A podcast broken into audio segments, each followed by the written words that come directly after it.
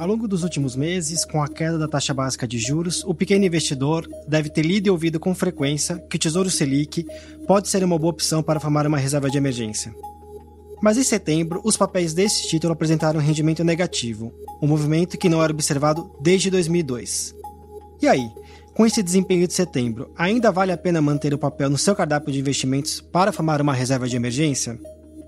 Eu sou Luiz Guilherme Gerbelli, repórter de economia do G1, e neste episódio do podcast de Educação Financeira, vamos te explicar o que aconteceu com esse papel do Tesouro Direto e se ele ainda vale para você.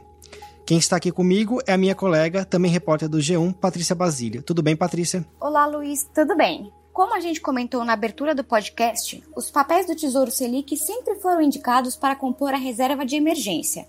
Esse título tem uma remuneração bem próxima da taxa básica de juros, hoje em 2% ao ano e é considerado uma aplicação de baixo risco e tem liquidez diária. Ou seja, é possível ter o dinheiro de forma rápida no caso de uma emergência. O Tesouro Selic passou a ser indicado porque, com a queda da taxa de juros, as aplicações tradicionais, como a poupança, ficaram menos atrativas. A rentabilidade negativa do Tesouro Selic é recente e não estava no radar. O que provocou essa piora foi o aumento da percepção de risco dos investidores com a economia brasileira, em especial na área fiscal. Pois é, Faz tempo que o Brasil tem um problema nas suas contas públicas. O endividamento brasileiro tem subido ao longo dos últimos anos e em 2020 acelerou de forma expressiva por causa da pandemia do coronavírus. A dívida brasileira deve encerrar este ano perto de 100% do PIB. É um patamar alto para uma economia emergente como a do Brasil. Ninguém questiona o aumento de gastos neste ano para mitigar os impactos econômicos, sociais e sanitários da pandemia. A incerteza é com 2021, se o governo vai conseguir retomar as medidas de ajuste fiscal. Com essa certeza em alta, os investidores exigem um prêmio maior para comprar um título. Estamos falando de um papel do Tesouro. Estamos emprestando dinheiro para o governo, no momento em que as contas públicas estão piores. Dessa forma, a taxa aumenta e o preço do título cai. Para ficar mais claro, a planejadora financeira Miriam Lund nos ajuda com alguns números. O preço de um título do Tesouro Selic com vencimento para 2025 encerrou agosto valendo 10.672. Em setembro, recuou para 10.626. Como comentamos, essa perda de valor que o país observou no mês passado não ocorria para um título do Tesouro Selic desde 2002, quando o país lidava com a incerteza provocada pela eleição do ex-presidente Lula. Na prática, é sempre importante lembrar que o investidor não precisa comprar um título inteiro. Ele pode comprar um pedaço desse título. E a remuneração de um papel do Tesouro Selic costuma ser um pouco menor do que a taxa básica de juros, Hoje, a remuneração é de 1,9% ao ano, mais um prêmio. A Miriam comenta um pouco desse movimento que ocorreu no último mês. Vamos ouvi-la. O título Tesouro Selic, ele paga 100% da Selic, mais um, um deságio que a gente chama, o governo aplica um deságio 0,02% ao ano.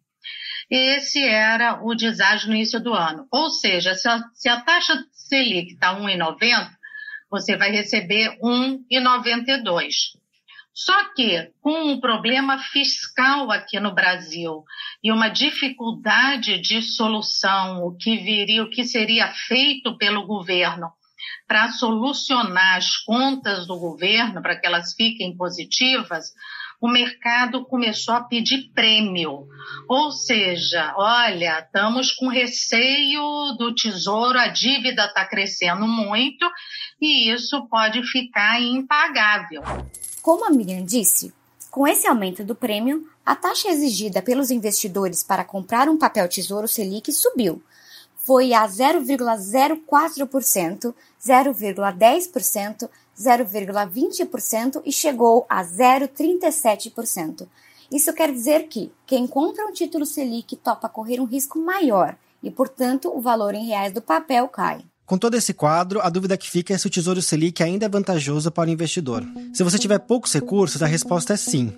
Mas se você tiver mais dinheiro para investir, há outras opções mais vantajosas, como um CDB que remunere pelo menos 100% do CDI. Em julho, a Secretaria do Tesouro Nacional e a Bolsa de Valores brasileira AB3 reduziram de 0,25% ao ano para zero a taxa de custódia para investimento de até 10 mil no Tesouro Selic. É por isso que esse papel ainda é vantajoso para quem tem poucos recursos. Vamos ouvir o que o coordenador do Laboratório de Finanças do INSPER, Michel Viriato, fala sobre o Tesouro Selic como opção de investimento. Se você tem mais de 10 mil reais, o título Tesouro Selic ele não é mais interessante para reserva de emergência. Então, é melhor procurar uh, é, CDBs uh, é, nos bancos médios e nos bancos grandes que estão rendendo uh, rentabilidades maiores do que o título de Tesouro Selic.